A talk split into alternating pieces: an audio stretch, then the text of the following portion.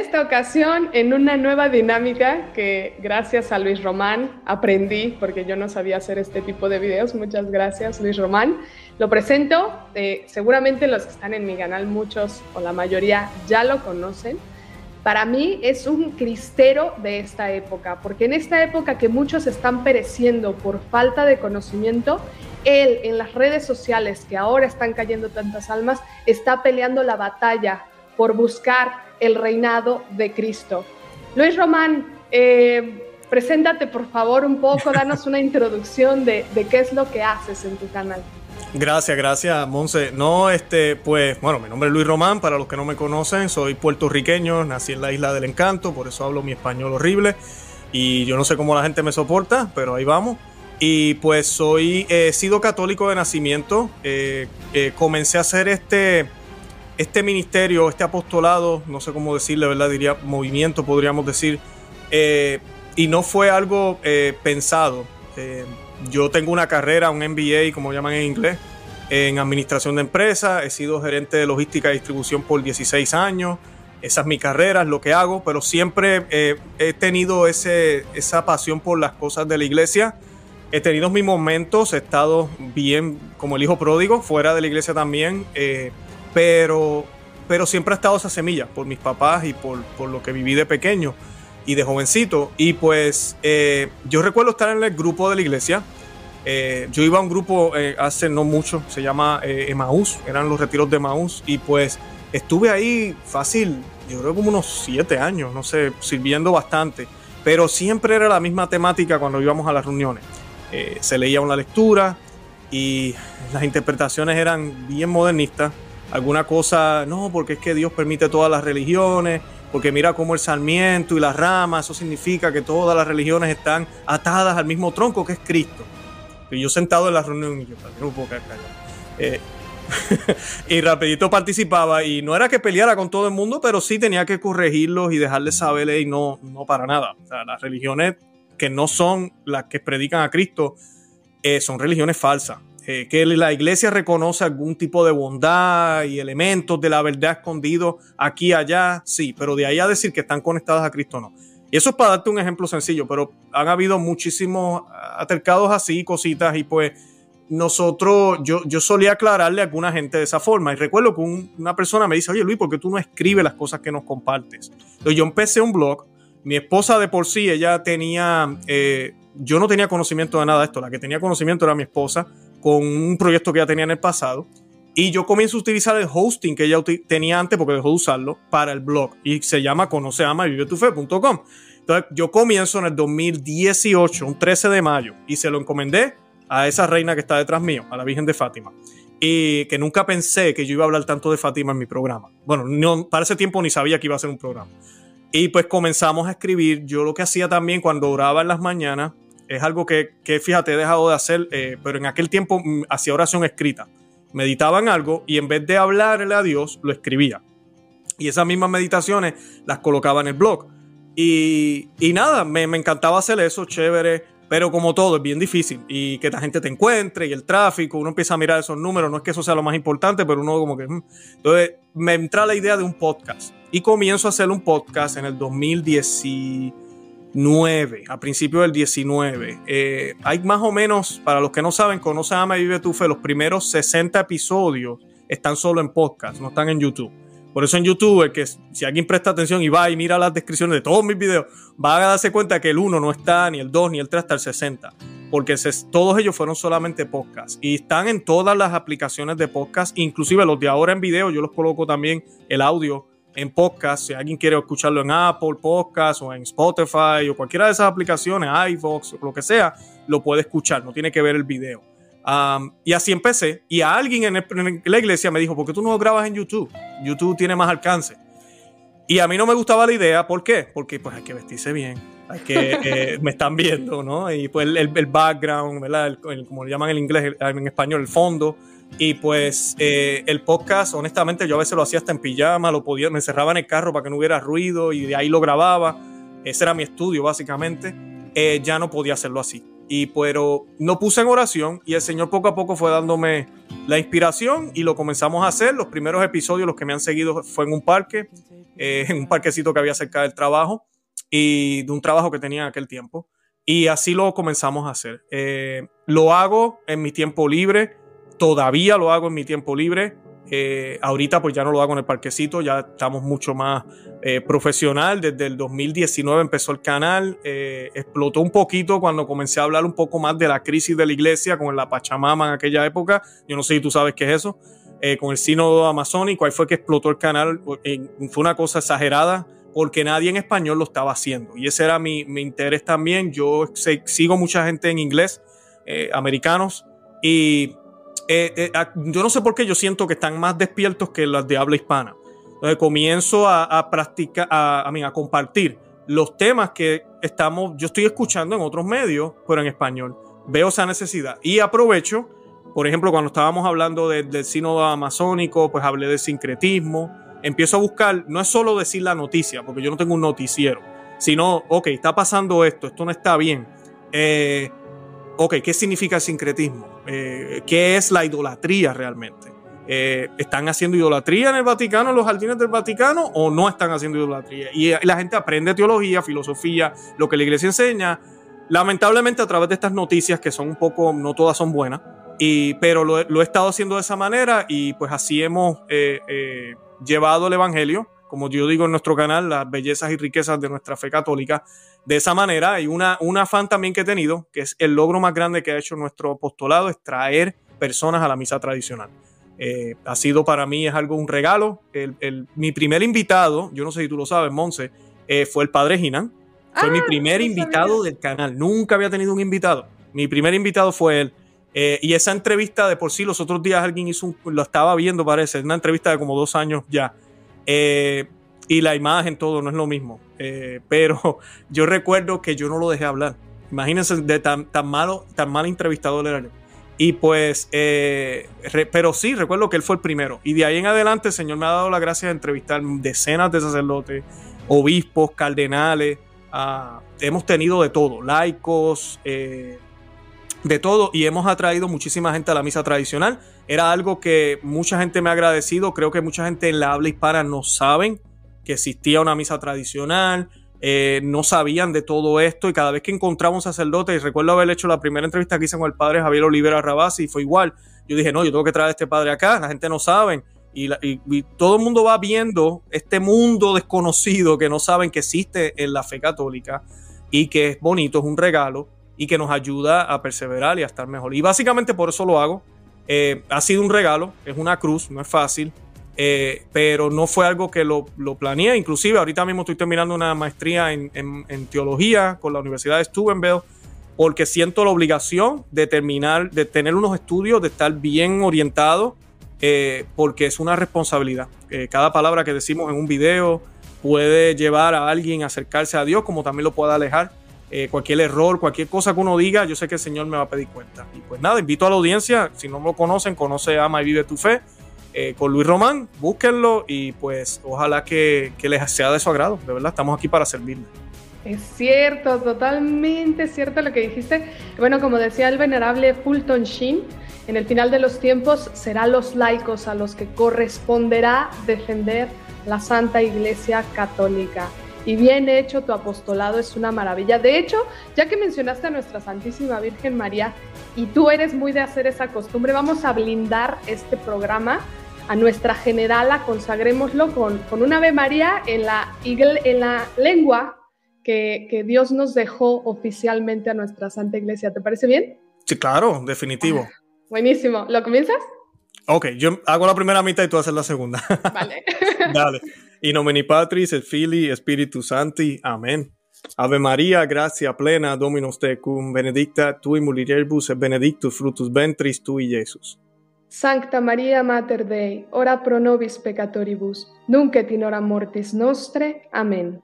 Amén. In nomine Patris, Filii. Consagramos a nuestra Santísima Virgen María eh, en su advocación de Fátima en honor a ti eh, y, en, su advocación a, nuestra Santísima Virgen María de Guadalupe, en honor a México claramente, y al Sagrado Corazón de Jesús, ¿por qué no? Que nos acompaña también aquí. Entonces, bueno, comencemos con algo que, que, todos quisiéramos saber. Yo la verdad es que no, no he visto todos, todos tus videos, me parece fascinante. Te agradezco infinitamente porque para mí cuando comencé en mi conversión, pues obviamente entras al mundo como gritándole con un, con un orgullo, ¡eh, soy católico, soy católico! Y te lanzan una de pedradas, escupitajos y humillaciones.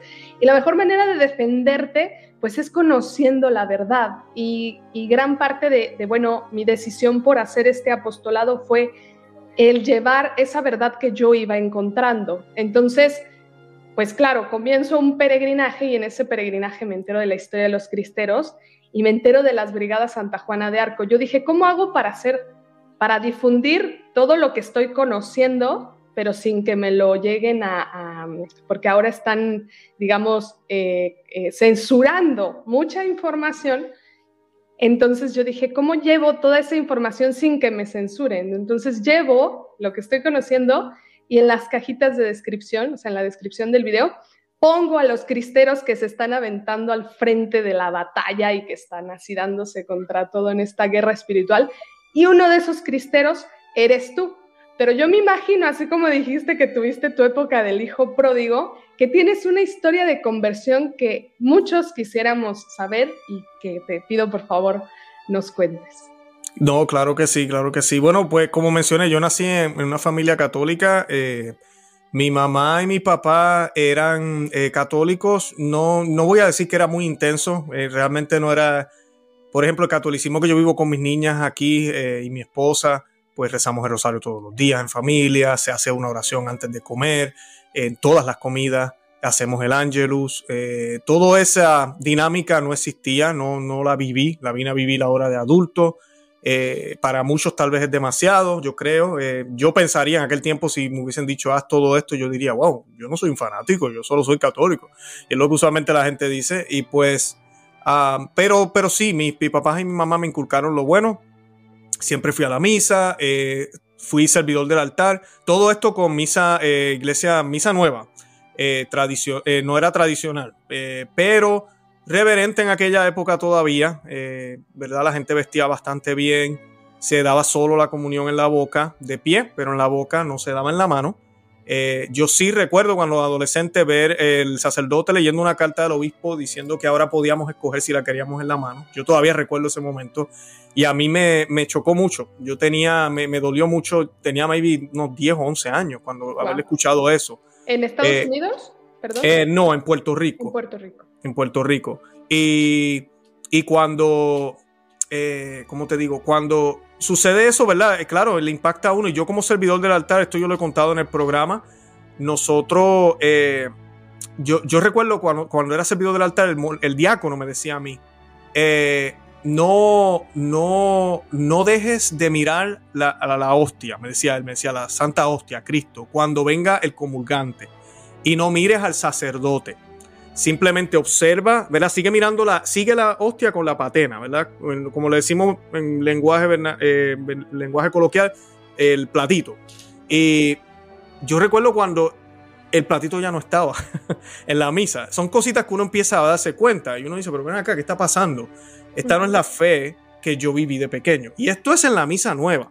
Por eso yo le digo a la gente, no se trata solo de que, de, de, ah, no, sí, fue que hicieron un cambio. Es que ya este, este mal, este germen, está alterando todo, inclusive hasta lo más novedoso, que es, esa, que es la misa nueva, que lo que tienen son 50, 60 años nada más.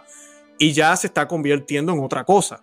Eh, pero recuerdo, ¿verdad? Ver todo eso, ir creciendo en la iglesia. Luego entra, entro al grupo de jóvenes y en el grupo de jóvenes fue donde yo me, me enfrié. Eh, trabajé muy fuerte, sí, para Dios, pero también era un hipócrita. Era un hipócrita en ese tiempo tenía una novia que es la madre de mis primeros dos hijos. Mucha gente lo sabe y no lo sabe. Pero yo, pues, como dicen en mi país, hice algo que no debía haber hecho. Muy joven, eh, ya a los 18 años yo era papá. Esto fuera del matrimonio, como no debe ser, eh, eh, siendo católico y estando en la iglesia. Y pues con esa relación tuve dos, dos hijos, ya, ya son mayores. Eh, uno de ellos tiene ya 21, el otro tiene 19 ahorita mismo. El de 19, gracias a Dios, pues está bien, bien, bien con la iglesia, trabajando para tradición, familia y propiedad. Él inclusive salió en uno de mis videos, aunque casi no habla español, habla más inglés que español. Eh, y pues eh, está muy bien. El grande es un muchacho bueno, un poquito alejado de la fe, pero es un muchacho bueno también. Y pues caí, caí bien feo, ¿sabe? Fue una relación que no, que, que, que no se llevó como debió haberse llevado si hubiese estado Dios. Nos mudamos acá a Estados Unidos, eso fue un desastre, todo terminó bien, bien feo. Ah, no voy a dar tantos detalles porque no quiero revelar cosas de ella, pero pues la cosa terminó bien fea, bien mal. Eh, yo caí en una depresión luego de eso. Eh, yo llegué a pelearme con, Dios, de tal forma de, pelearme con Dios, o sea, de decir, este, no voy más para la misa. Y de por sí llegó un punto en que yo no iba a la Santa Misa los domingos.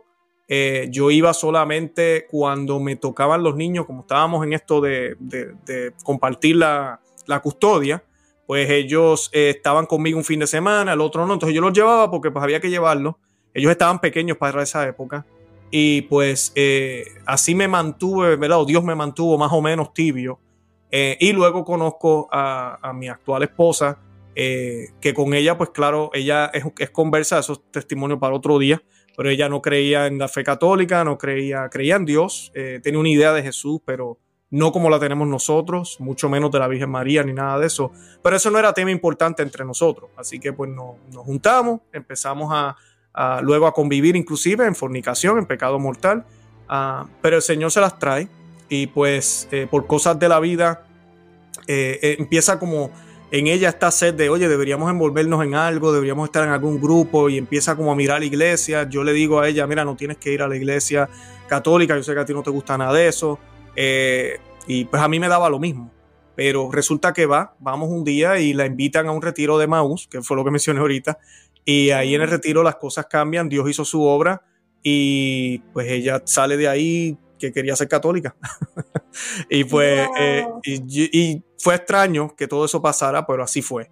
Y pues luego de eso, pues el Señor nos va llevando por un caminar que fue bien difícil porque pues teníamos que poner las cosas en, en orden.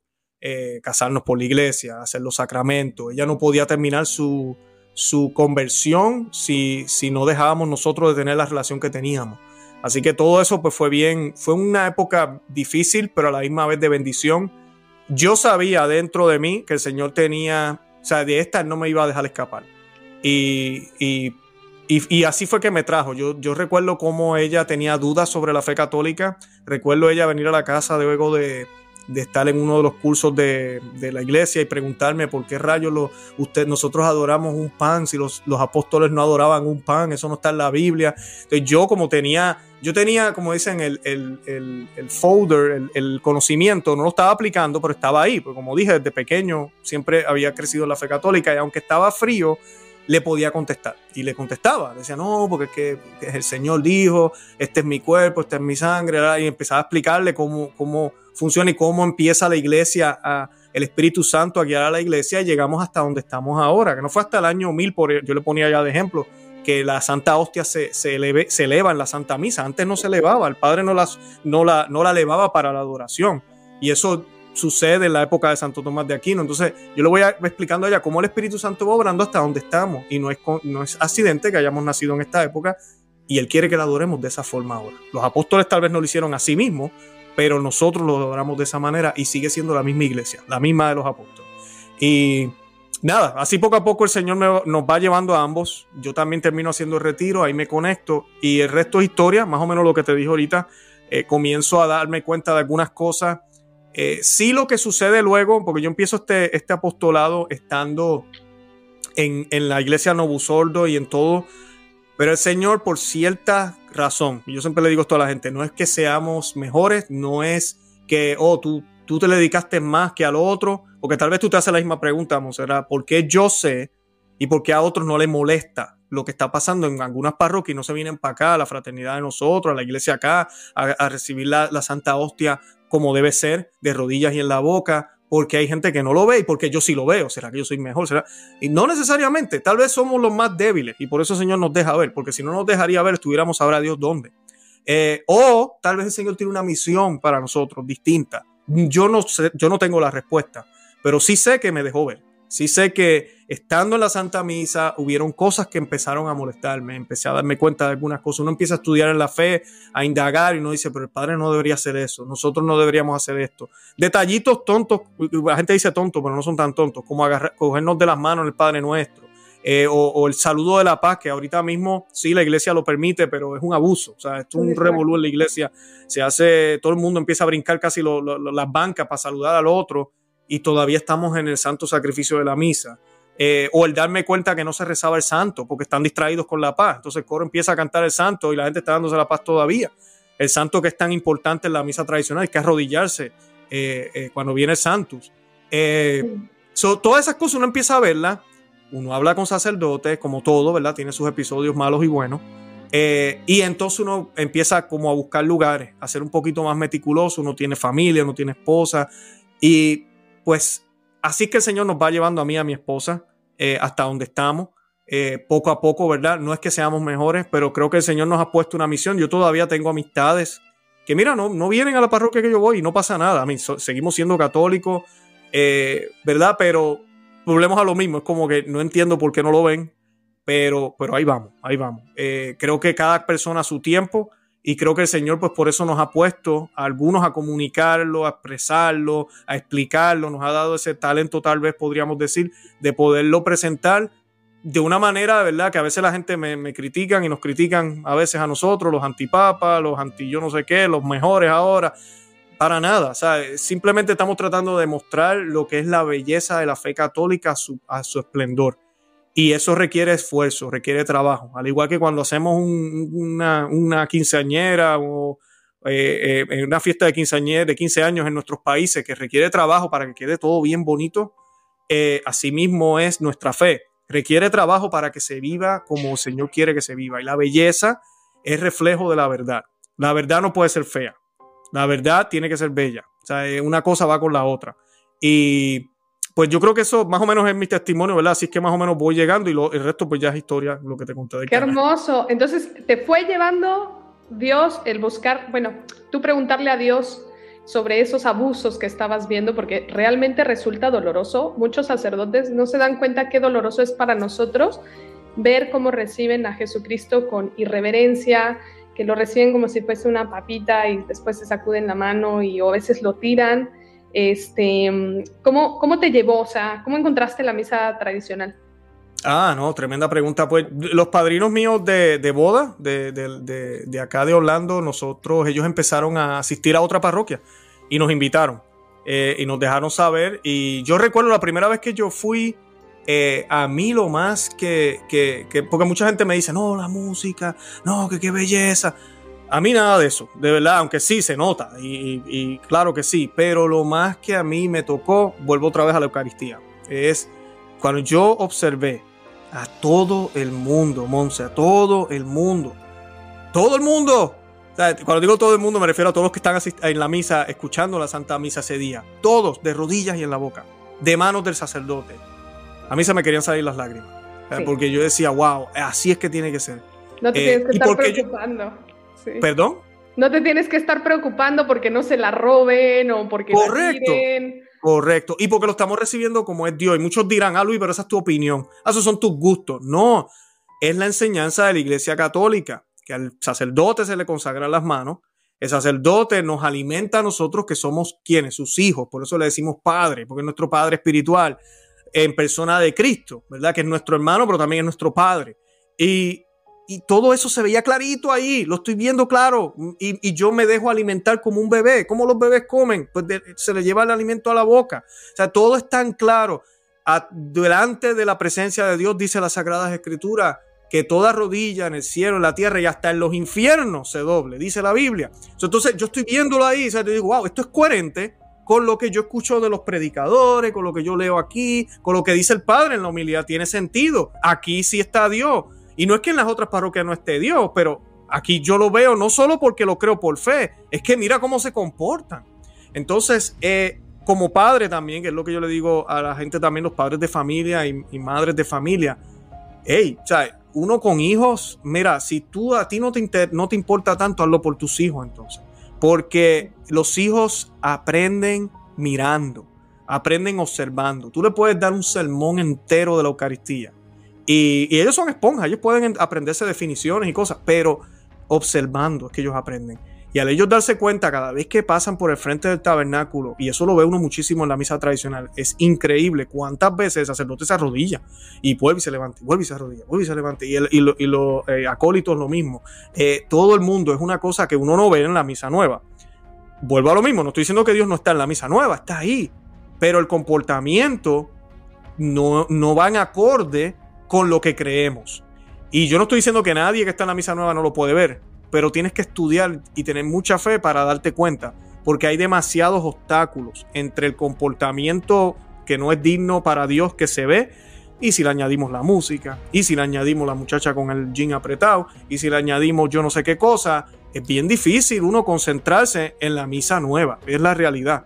Entonces, pues, lo más que a mí me impactó fue eso. Luego, pues lo demás vino por añadidura, no va entendiendo un poco la, liturgia, porque también, no crea, da un poquito de trabajo al principio, el padre, ¿verdad? Mirando hacia Dios, no me está mirando a mí, todo ese tipo de cosas, este, las primeras oraciones al, pie del altar, eso para mí fue como que están haciendo aquí, no entiendo.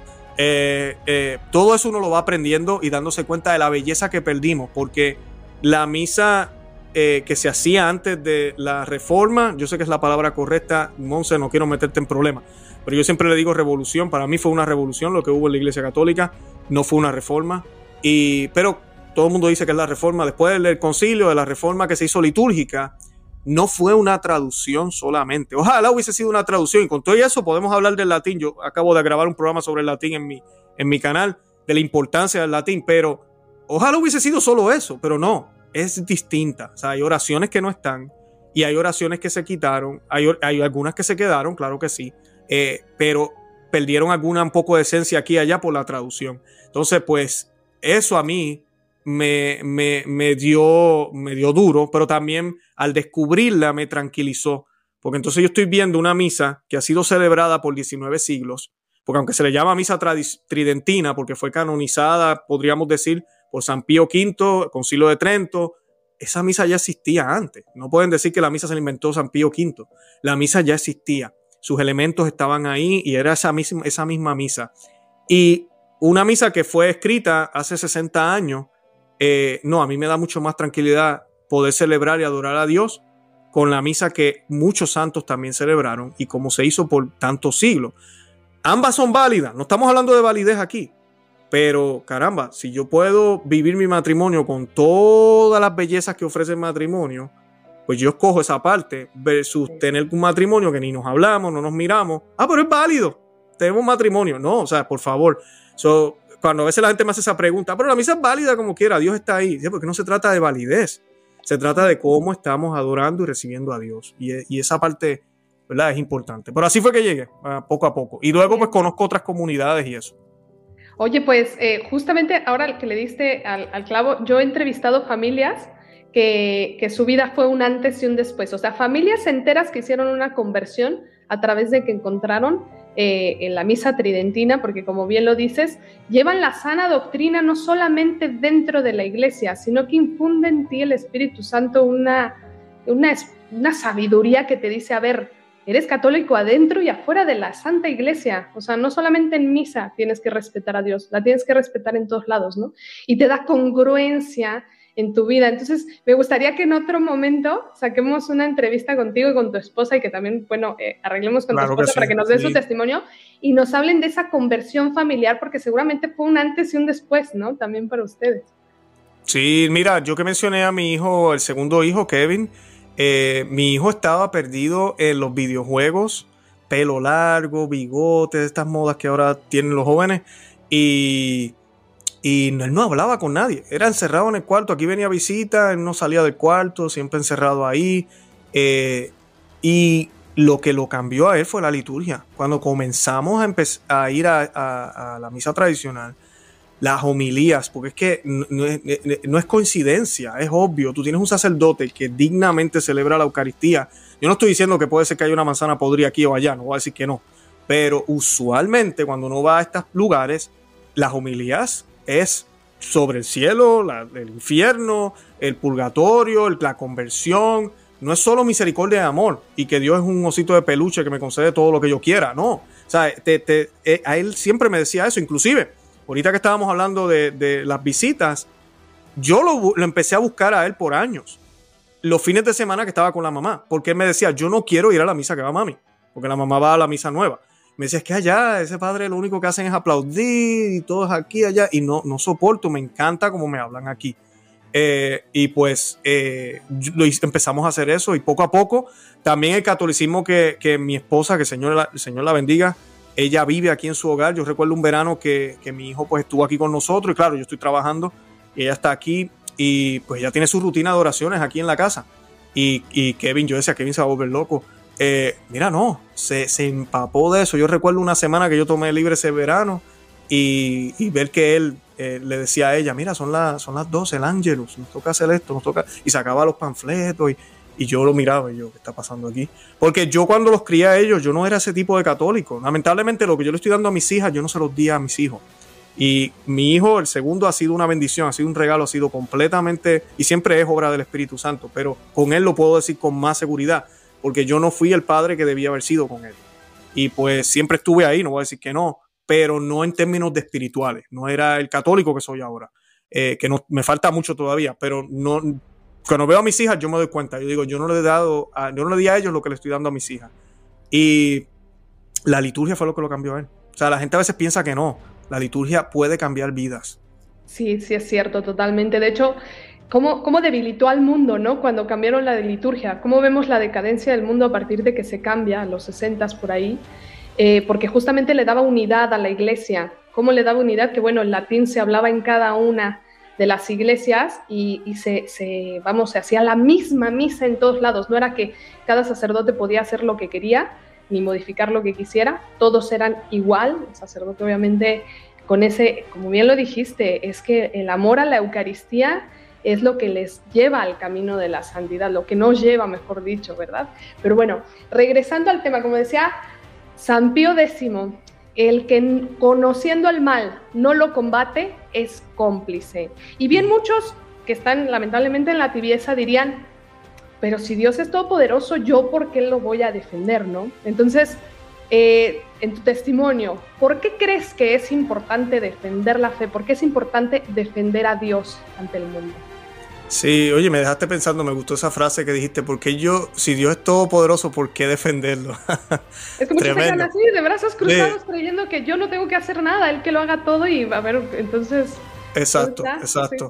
Eh, no, pues eh, es nuestro deber, primero que nada, pero yo creo que cuando uno conoce a Dios, eh, y sé que cuando tú y yo hicimos el programa para el canal de nosotros, hablamos de esto, Siempre me recuerdo de la parábola del hombre que va y llega a un terreno y encuentra un tesoro eh, y deja todo y, y compra el terreno porque sabe que hay un gran tesoro. O sea, uno está dispuesto a dejarlo todo, a sacrificar todo por ese tesoro. Ahora, también nuestro Señor Jesucristo habla de cómo si a uno se le pierde algo, por la misma idea, él dice el Señor, ¿verdad? Cualquier cosa que se le pierde, una moneda, eh, qué sé yo, lo que sea.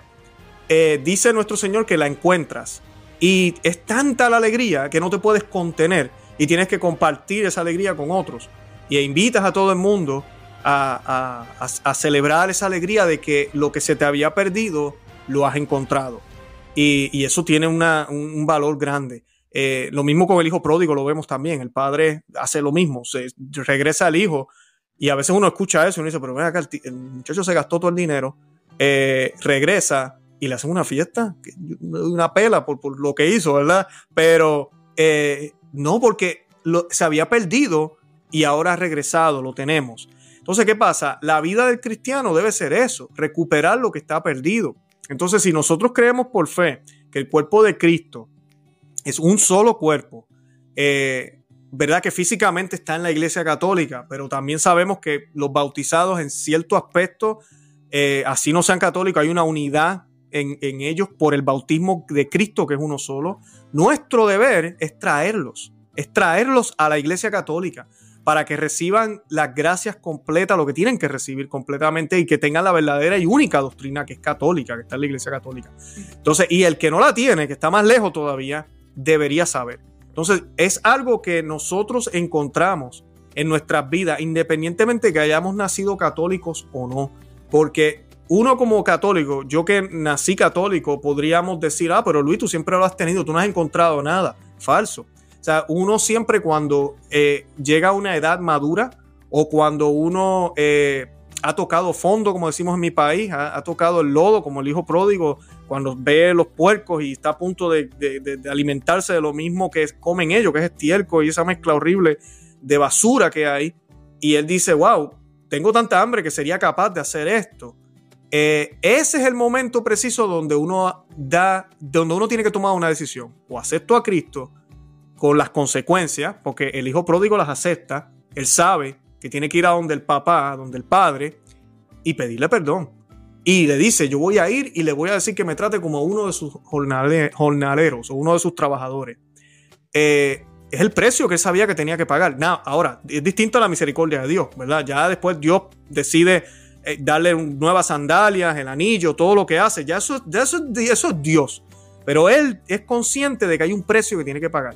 Entonces nosotros tenemos que estar conscientes también de que hay un precio y la manera en que nosotros le, podemos reparar los pecados que hemos hecho, las cosas que hemos hecho mal, la manera en que podemos demostrar que realmente Dios es importante para nosotros, es dejándole saber a otros, estar preocupado por el que no sabe, comenzando por la familia, por el primo, por el hijo, por el papá, la mamá, el tío, el cuñado, el vecino, que sabemos que no sabe, pues yo tengo que dejarle saber y eso es una manera de defender la fe porque ellos no saben y usualmente la gente que no sabe, ¿qué hace? Te ataca.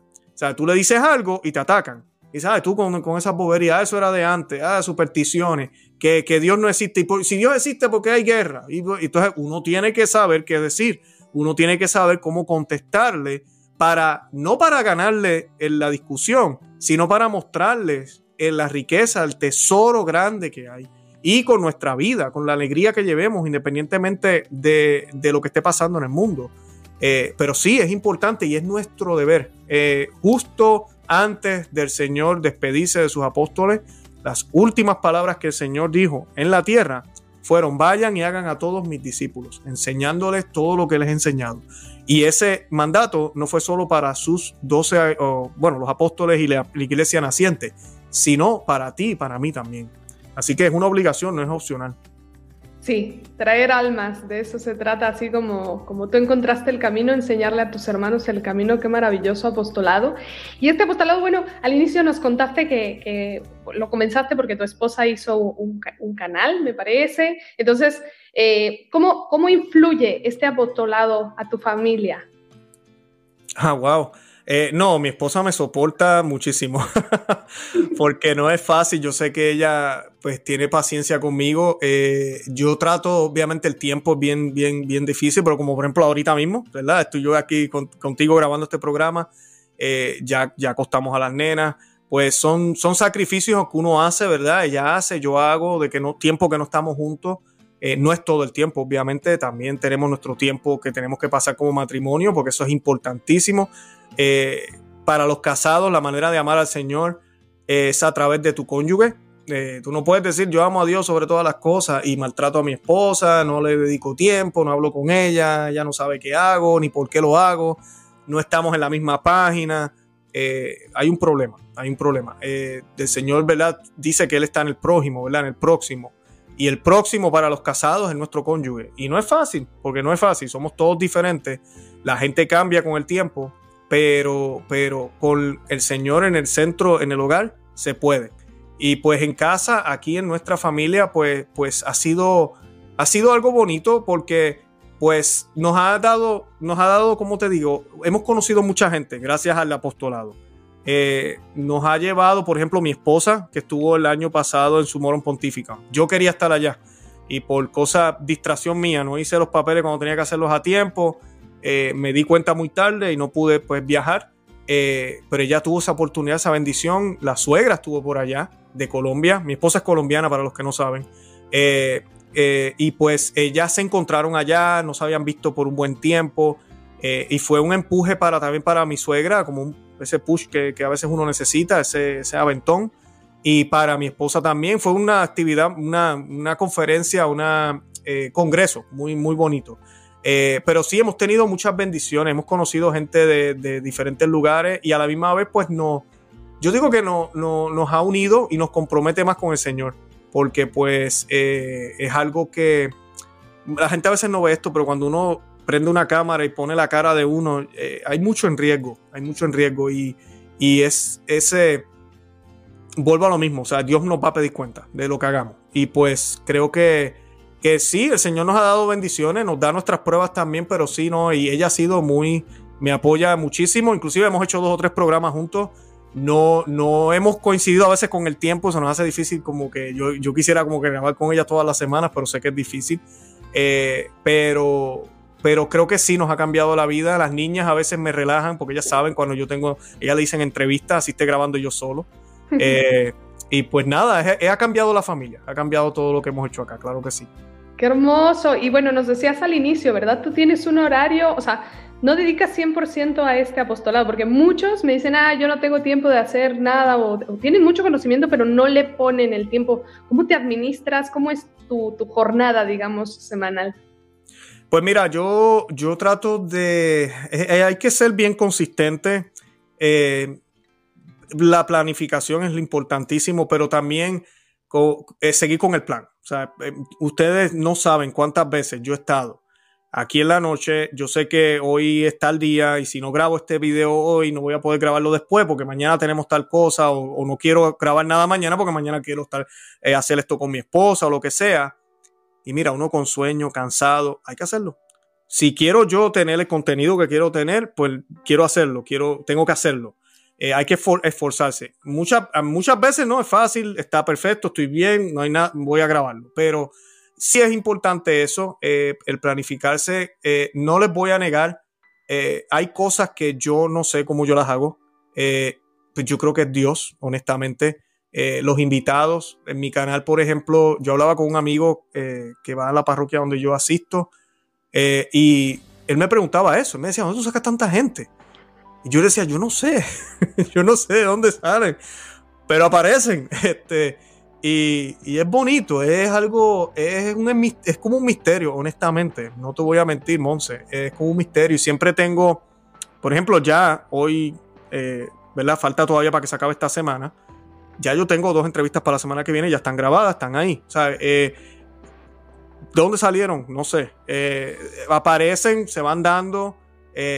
Y pues nada, el Señor creo que provee no porque, porque seamos buenos, sino porque es, necesario. Es necesario para los que lo van a ver. Eh, yo soy solamente un instrumento, el canal es un instrumento. Tal vez yo lo necesito más que nadie y por eso el Señor provee, ¿verdad? Eh, pero, pero sí, eso ha sido, ha sido una bendición. Nosotros tenemos más de 100 entrevistas ahorita mismo en el canal. Y yo no sé cómo rayos las hemos hecho, eh, Monse, de verdad. Eh, todas las semanas hay entrevistas muy buenas, buen contenido, pero el Señor provee. Y pues cuando uno se encomienda al Señor, te da tiempo. O sea, yo trabajo full time, gracias a Dios, el Señor me da tiempo para hacer mi trabajo como gerente, más o menos 45 horas semanales. Eh, le dedico, no sé, unas 5 o 6 horas al canal, eh, tal vez un poquitito más. Um, estoy terminando la maestría, como mencioné, de teología, pero eso no me coge tanto tiempo, unas dos horas y media o tres. Y claro, esto, esto sí es importante. Yo no veo televisión, yo no pierdo tiempo en serie. No, si usted se pone a ver televisión todos los días, dos horas, y no estoy diciendo que no veo nada. Sí, a veces, mira, y estas películas de superhéroes me fascinan. Pero veo una y el mes que viene es que veo la próxima.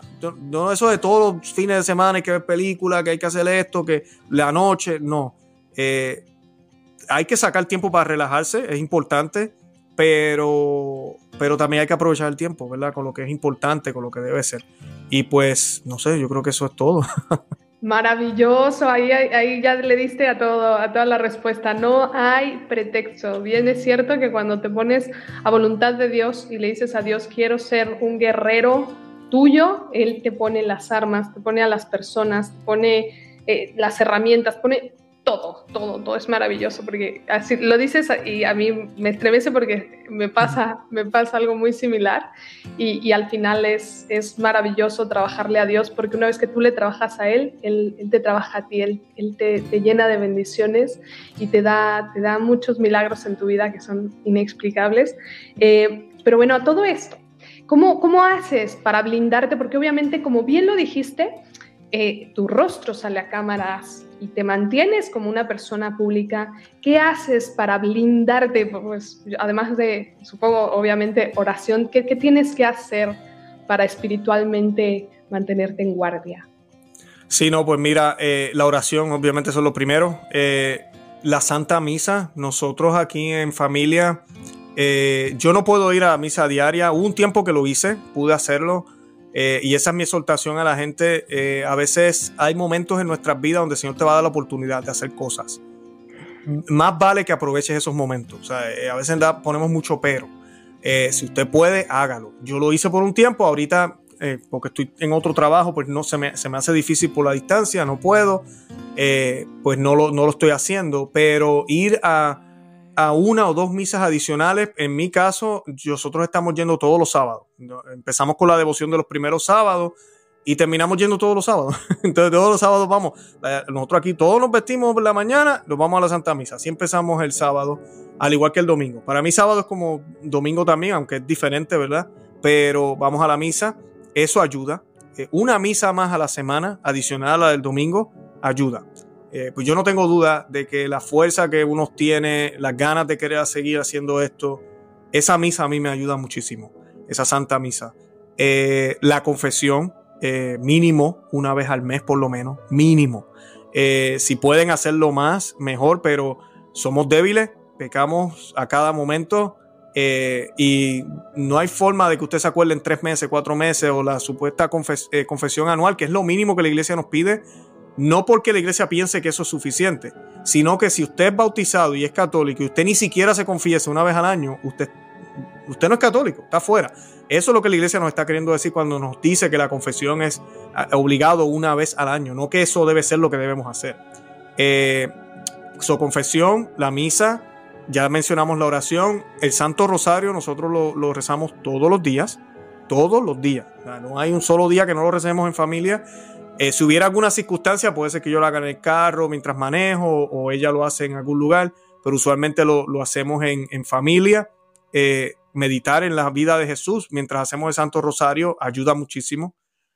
y además de eso, el, estar empapado en las cosas de Dios. Eh, yo escucho otros podcasts, sigo otros canales también, busco información, me encanta leer la palabra de Dios, me fascina leer los padres de la iglesia, Ahorita con la universidad pues me veo forzado a leer muchísimo y eso me mantiene calientito, me mantiene caliente en los temas que debo estar. No estoy pendiente a lo que esté pasando en otras cosas que no son de Dios y mantiene la mente enfocada. Y yo creo que, ¿verdad? Con eso y pues disfrutarse los momentitos alegres en la vida. Eh, yo mencionaba los otros días en mi canal, la gente no lo cree, yo sé que se le hace difícil verlo, pero los que me conocen a mí personalmente, yo, yo soy muy bromista. Yo siempre estoy relajando, siempre estoy riéndome. A pesar de lo que hago aquí, a pesar de las noticias que traigo, la alegría que, es, que el Evangelio nos da y la esperanza que tenemos en que hay algo mucho mejor que está por venir, no se nos puede olvidar, no se nos puede ir. Eso nos da la fuerza para poder caminar y luchar esta batalla que es sangrienta, es horrible, es fea, huele mal, pero cuando estamos con Dios, todo tiene un buen sabor. Así que yo creo que con eso, pues, y, amar a los que tengamos cerca, aprovechar cada momento, vivir la vida como si fuera el último día, de verdad. Eh, hacer lo mejor que podamos. Así es, estar en gracia, pues obviamente en gracia de Dios dicen, eh, si yo con Dios, ¿quién contra mí? Bien, bien dicho.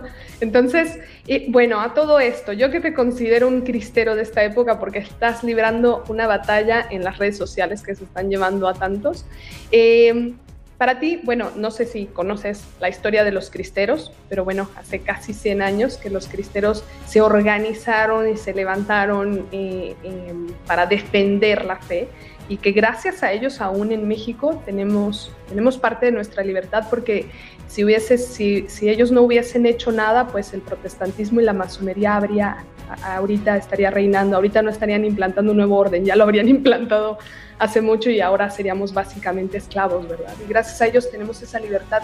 ¿Tú qué harías? ¿Qué, qué les dirías a los cristeros de esta época o a las personas que quieren hacer algo? ¿Cómo organizarse? ¿Cómo despertar? ¿Qué? Infúndeles aliento como lo hizo Anacleto en aquella época. no, claro. Eh, siempre me acuerdo de, de, las palabras de... Ay, eh, José de Río es que se llama, ¿no? se me olvida. Sánchez del Río. ya, Juan, Juan, Juan o José. José, José. José, José, ok, perfecto, José. Eh, pues yo recuerdo eh, haber escuchado, no sé si son exactamente estas palabras, pero es algo que yo digo en mi canal mucho y, y, la inspiración la conseguí de él, que él es santo, ¿verdad? declarado ya por la iglesia, que no hay mejor momento para ser católico que ahora. y él lo decía porque él sabía que posiblemente iban a ser mártires, iban a morir pero no morir por morirse, sino morir en la batalla. Entonces, este, las posibilidades de que a ti a mí nos maten ahorita mismo en este lado del mundo son bien mínimas, puede pasar, uno nunca sabe, eh, pero morir en batalla, esa parte nos puede tocar si trabajamos para ello. Entonces, ¿qué significa morir en batalla? Es evangelizar a tiempo y destiempo, es no detenernos por un segundo en, llevar la palabra de Dios a todos los rincones que, a donde vayamos, a quien esté.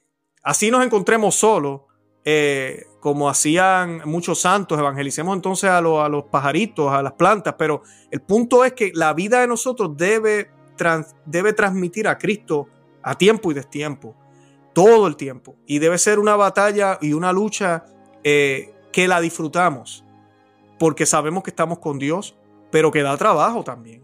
Y que no le tenemos miedo al enemigo porque sabemos que andamos con el gigante de gigantes. Y yo creo que eso era algo que tenían los cristeros. Eh, el enemigo parecía muy fuerte. Bueno, era el gobierno, tenían todo el control del ejército. Eh, ¿Qué rayos hacemos, verdad? Eh, y ellos sabían que tenían que defender lo más importante que era para ellos, que era la fe. Eh, defender esa libertad de poder ir a la iglesia, de poder alabar a Dios, de poder adorar a Dios. Eh, y dieron la vida, ¿verdad? La gran mayoría de ellos, porque usamos el término cristero. Yo digo que yo no me lo merezco porque yo no he dado la vida todavía por Dios, pero sí en el sentido de batallar, de, esa batalla que tenemos que hacer.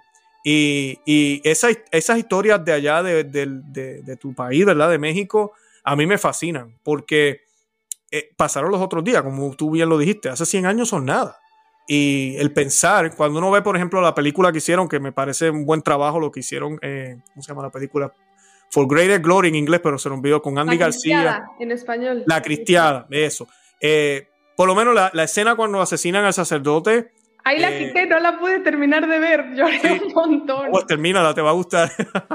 ya pero la esa... la historia, pero investigada por mi lado. Claro, claro. Pero son escenas que tú dices, wow, ¿cómo es posible? Y cuando uno cae en cuenta, esto fue en los 20 del siglo pasado. O sea, uno dice, espérate un momento, esto es mundo moderno apenas. O sea, esto no estamos hablando de los 1700, tiempo medieval, qué sé yo. No, eso fue ahorita.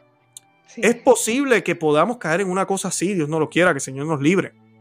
¿Verdad? Y no es para pensar apocalíptico. Pero el punto es que el mal está dispuesto a hacer lo que sea para triunfar. Que estamos dispuestos a hacer nosotros para llevar el reinado de Cristo. Porque no se trata de nosotros triunfar, se trata de que triunfe el reinado de Cristo. Es para la gloria y honra de Dios. Nosotros dejamos de ser nosotros, ¿verdad? Cuando nos bautizaron de bebé o de adulto, como haya sido. Usted se supone que en algún momento de su vida se haya dado cuenta que Jesús le dijo a usted, niégate a ti mismo, carga tu cruz y sígueme. Eso ese es nuestro trabajo, eso es lo que debemos hacer. Y negarme a mí mismo no es una obligación, yo lo hago con toda la libertad, porque quiero, porque sé que es lo que más me conviene y sé que es lo mejor. Y al hacer eso, voy cargando mi cruz, pero la cargo con alegría, porque para eso es que el Señor me creó. Y siento una satisfacción inmensa, a pesar de que tengo sudor en la frente, estoy cansado, siento satisfacción. Es el igual que una madre o un padre cuando termina su jornada diaria, los niños están acostados y están que le duele la espalda, ya limpiaron la cocina, todo lo demás, se acuestan. Y qué alegría siente uno, porque uno sabe que uno hizo lo que tenía que hacer, que mucho uno quiere a los hijos, y lo bonito de esto es que estamos muertos mirando así para el techo y al otro día tenemos que hacerlo otra vez. Bendito sea Dios. Que cada oportunidad que el Señor nos da de volver una y otra vez a hacerlo y poder hacerlo mejor, poder pelear de nuevo esa batalla cada día. Ese es el regalo que Dios nos da con cada día. Así que, como dije hace unos minutos, no desperdiciemos el momento y este es el mejor momento para ser católico. Hermoso, sí, sí, sí, y bien como lo dices, para eso fuimos creados, para amar, y no hay mayor acto de amor que el que da la vida por sus amigos, ¿verdad? Entonces estos cristeros que dieron la vida, y justamente le das, le das a varios puntos claves, que mencionando de nuevo yo a Anacleto González Flores, que le admiro muchísimo por, por haber levantado al pueblo con ese valor, porque el miedo no viene de Dios. Y bien como decía Anacleto, muchos mal organizados están siendo esclavizados por unos poquitos bien organizados. Entonces, que sepamos que somos mayoría, que somos mayoría los que queremos el bien del prójimo y simplemente es cuestión de empezarlos a despertar de esa tibieza, porque así les llamaba, les llamaba paralíticos, que muchos católicos están haciendo nada cuando si hicieran algo, pues eh, lamentablemente no estaría el, mal reinando en este mundo, ¿verdad? Estaríamos combatiéndolo. Entonces, eh, me parece eh, maravilloso tu apostolado porque seguramente de allí estás trayendo a muchas almas, eso me parece increíble. ¿Qué le dirías a tu yo de cuando estabas en la tibieza, de cuando estabas en esos momentos más oscuros de tu vida? ¿Qué le dirías a, Luis Román de aquella época? Esa es buena pregunta. Pues déjame, bueno, yo, yo, me, yo sé que yo no lo creería. Si a mí me hubiesen llevado eh, Luis Román de hace unos 15 años atrás, tal vez, eh, al futuro, y yo verme haciendo esto, yo, ¿what? ¿Qué? ¿Cómo? Porque mi mente estaba en el mundo, o sea, uno quiere ser exitoso y yo no sé qué cosa. Eh, no, no lo hubiese creído, de verdad. pero vuelvo y te digo, Monse, es Dios, porque es que no es algo que uno quiera o haya buscado, ni siquiera pedido. La, Dios coloca a uno donde Él quiere, donde, y, aquí estaremos haciendo su trabajo hasta que Él quiera. Puede ser que en algún momento el Señor me ponga en otro lugar, hacer otra cosa, no sé. Eh, pero mientras pueda y Él quiera que yo haga esto, aquí estaré. Eh, que el Señor me dé la fuerza y la gracia para poderlo hacer. Por eso volvemos otra vez a los sacramentos, volvemos a la oración, a la misa. Todo eso es tan importante. No podemos pensar que con nuestros propios esfuerzos podemos porque estamos, como dice San Pablo, peleando con entes eh, espirituales. Como decía eh, Cristo, los envío como, como, ovejas eh, entre lobos. el demonio, ¿verdad? Está como, como león que ruge, loco por devorarse a alguien. no, solo no podemos. Y con nuestras propias fuerzas jamás. así que sí, creo que estaría en shock en aquel momento si vería, vería el futuro o, no sé qué le diría a Luis Daniel, a Luis Román, mi nombre es Luis Daniel, casi que lo digo, el segundo nombre es Daniel. Ah. Ah, pero eh, sí, ¿no? Estaría, estaría creo que sin, sin, sin palabras para poder ver lo que el Señor me, me ha puesto a hacer y que yo haya aceptado hacerlo. Pero bueno, ¿qué le dirías entonces para despertarlos si fuese un Luis Román alterno, digamos, no que regresases tú, sino alguien que estuviese pasando por la misma situación que tú pasaste? Pues mira, eh, lo, primero que le diría es eh, que no perdiera la esperanza, porque yo también caí en una depresión bien fea aquel tiempo que estaba eh, peleado con Dios, que no, que no perdiera la esperanza, pero creo que, que lo más importante que le diría es ven, acá, ven a la misa, ven a la Santa Misa, ven y verás. Eh, cuando a Jesucristo le, preguntaban lo, recién empezando su ministerio, los apóstoles querían ver dónde, dónde él vivía y, él les dice, vengan, vengan y vean, ¿verdad? Eh, creo que es la mejor manera de conocer al Señor es la Santa Misa. Yo creo que eso es lo que deberíamos hacer nosotros también. Yo creo que yo le daría, le daría esa invitación a Luis Román de ver una misa tradicional, de ver este, lo que es adorar al Señor con reverencia, eh, una liturgia bien masculina, porque eso es lo que es, es bien masculina, nada en contra de las mujeres, no me tomes a mal, pero es una liturgia que va orientada a eso y, y creo que de ahí pues creo que nacería, eh, pasaría a brotar otra vez ese, ese Luis Román de, de chiquito, de pequeño. Eh, que, veía eso en su fe católica y que la perdió por las razones que las haya perdido, por los errores que cometió y por dejar que el demonio entrara a, hiciera lo que quisiera con su vida y haya hecho un desastre de su vida. Sí. sí, gran parte, me acabas de resolver otra, otra duda que no, te iba a hacer, que no iba a hacer la pregunta, pero es cierto. Ya que hablábamos de la debilidad que le dieron a la iglesia, también espiritualmente a los católicos nos dio, bueno, nos dio algo de debilidad, se podría decir así, al cuerpo de Cristo, el que la cabeza le hayan eh, mutilado tantas partes, ¿no? Que le hayan quitado esa fuerza que tenía. Como el demonio odia el latín y es la única lengua que no puede eh, eh, dominar, precisamente por eso se hacen los exorcismos en latín, pues el demonio la sacó y se puso a instaurar un montón de, blasfemias e irreverencias, lamentablemente, y creo que es ahora muy buen momento para, para pelear por la verdad y para regresar a la sana doctrina a todos, porque es nuestro alimento espiritual, la Sagrada Eucaristía, y si a la Sagrada Eucaristía no le damos la reverencia y el amor que se merece, ¿cómo le podemos pedir bendiciones, verdad? ¿Cómo le podemos pedir ayuda? Entonces, bueno, maravilloso, Luis Román. Otra pregunta, estaba, estaba el tema de, las redes sociales, porque bueno, al menos a mí me pasó que cuando inicié eh, la conversión, mi conversión, también convertí mi canal, porque yo venía hablando de temas de construcción este, eh, sustentable.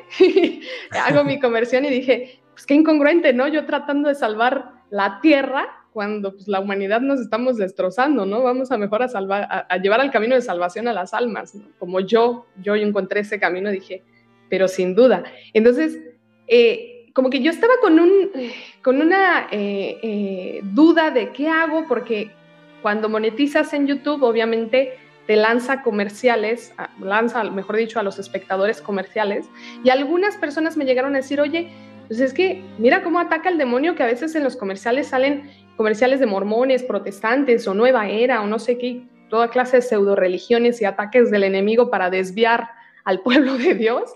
Entonces yo dije, listo, desactivo esos, esos, esa monetización, pero me di cuenta que ya no estaba llegando a la cantidad de público porque precisamente eso de, algo del algoritmo. ¿Tú qué haces? ¿Cómo eh, monetiza tu canal? ¿No monetiza? ¿Qué haces con la monetización? Cuéntanos un poco sobre eso. No, gracias por la pregunta. Es un tema, es un tema que, peleamos entre católicos a veces, youtubers, eh, que nos comunicamos y estamos, eh, como dicen, eh, ¿verdad? Respuestas y preguntas y por qué haces esto y por qué aquello y lo otro. nosotros, por lo menos lo que yo he estado haciendo en mi canal, nosotros monetizamos el canal por, por dos razones. Una, lo que mencionas del algoritmo. Eh, pues YouTube, dependiendo de cuántos suscriptores tú tengas, te late, eh, es una plataforma que obviamente no, no, no podemos ser tontos pensando que esto es gratis. Eh, ellos buscan, ellos necesitan contenido. tú estás haciendo contenido. Gracias a Dios estás haciendo contenido para Dios, es algo bueno. Pero estás usando una plataforma que es privada, es una compañía que también tiene que hacer su dinero. Ellos te, te tú creas tu cuenta, es gratis, no tienes que pagar por crear la cuenta, simplemente empiezas a, subir video. Eh, y eso es lo que ellos quieren. Ahora, ellos obviamente quieren ganar de alguna forma, so te ofrecen esa opción. Oye, mira, nosotros ponemos este comercial y te pagamos, yo no sé lo que es, que yo ni, honestamente ni, sé cuánto es, que pagan por cada, por cada view o segundo, no sé. La cosa es que eh, ellos le dan más privilegio, obviamente, a los canales que monetizan, porque de esa manera ellos pueden sacar su ingreso también. ¿Qué pasa? Yo orientándome con otros youtubers también católicos y, no católicos también que tienen canales, pues uno empieza a mirar, dice, ¿y qué es lo que tú haces para que el canal? Ah, acuérdate, pon, ponlo, pon, esto, haz esto otro. Y una de las cosas era la monetización. Me dice, si no pones la monetización, Luis, posiblemente no, no van a recomendar tanto los programas. No significa que tu canal no va a crecer, pero ¿verdad? va a ser un poco más difícil. Eso yo dijo que yo lo voy a poner. Ahora, ¿qué pasa? Lo coloco, empiezan a, pasar el tiempo y recibí dos o tres mensajes, no muchos, bien pocos, de que mira, me salió un anuncio de los mormones o me salió una mujer en bikini. Eh, y uno como que, ay, espérate, yo no quiero que la gente vea. Pero entonces, ¿qué pasa? Uno le escribe a YouTube y YouTube me manda un link de un de esos uh, como artículos que ellos tienen y explicaba que los anuncios que le sale a la persona no sale por mí, por mi canal sino es por los intereses que esa persona haya mostrado en su uso de YouTube, que ahorita mismo es de Google. Google controla todo eso, por eso cuando usted está buscando, por ejemplo, eh, una bombilla para la lámpara del cuarto, usted se mete a Facebook, le sale un comercial de una bombilla, va a, la internet, al browser regular, y le sale también por el ladito y te dice, pero ¿cómo rayos sabes? Eh, y te vas a YouTube y posiblemente te sale algo de un arquitecto, no sé qué. Eh, porque es así, así que ellos monetizan, ellos hacen dinero de esa manera. Pues, ¿qué pasa? Eh, eso fue lo primero que me dijeron. Ellos sí me dijeron, y yo lo hice varias veces, si hubiera algo que yo entiendo que es ofensivo, que les puedo dejar saber. Pero que normalmente lo que la audiencia ve es relacionada a lo, el interés que tiene quien está viendo el canal. Prueba de eso eh, es, por ejemplo, eh, yo, tengo, yo tengo varias cuentas en YouTube privadas, eh, ¿verdad? Pero hay unas que yo uso mayormente en inglés y yo me he dado cuenta que así yo ponga videos de mi canal de Conoce, Ama y Vive tu Fe, salen en inglés los comerciales y los videos son en español.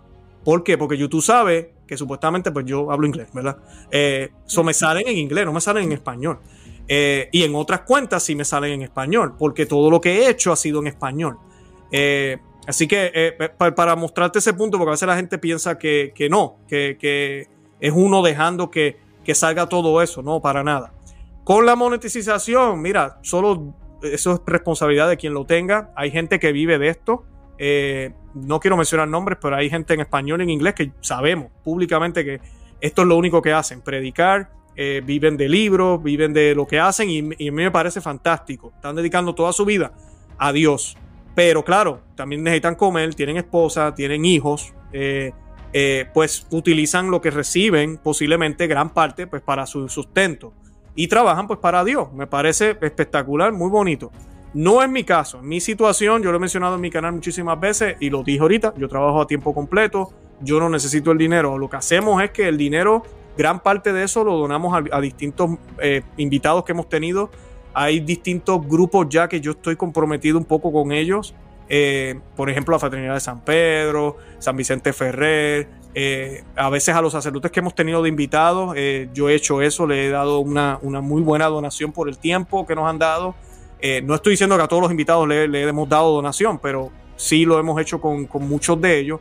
Y es algo bonito que uno puede hacer, que a mí me, parece fantástico, inclusive en cosas que yo asisto acá católica en mi vida privada, pues yo como administrador de mi canal también, pues mira, lo voy a donar tanto a, esta, a, esta, este sacerdote o a esta, esta agencia, que yo no hubiese podido hacer con, solo con mi ingreso, por las razones que sean.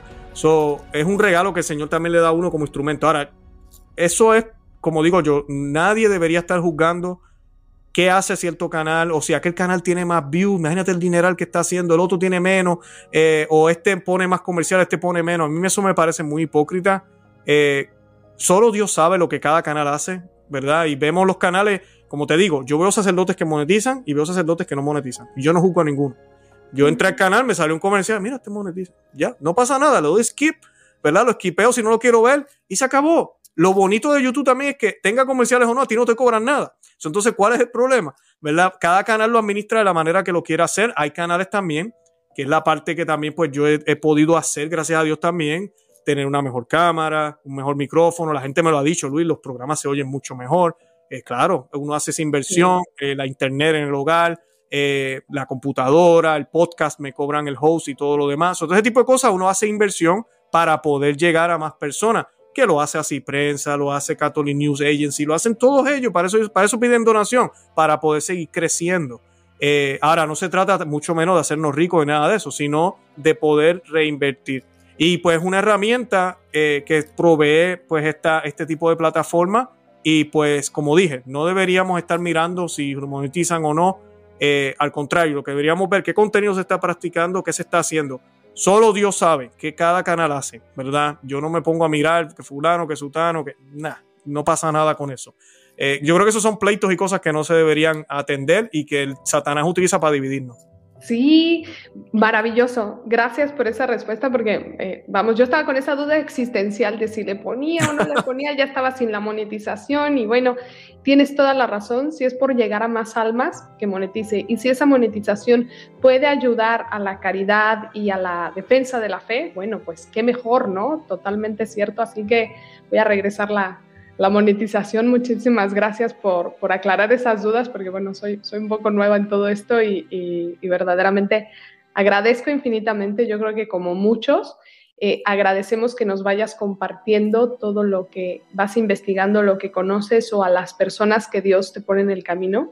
Sin duda es una, una gran bendición tener cristeros como tú en esta época. Yo espero que más personas se vayan sumando a la defensa de la fe, a la defensa de la libertad, de la familia, de la sana doctrina y del, reinado de Cristo. Amén. Pues muchísimas, muchísimas gracias.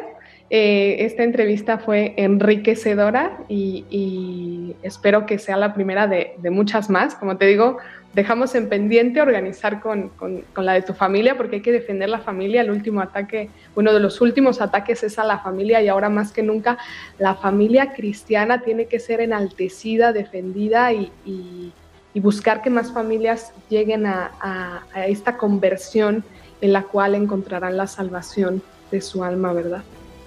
Así es, así mismo es, así mismo es.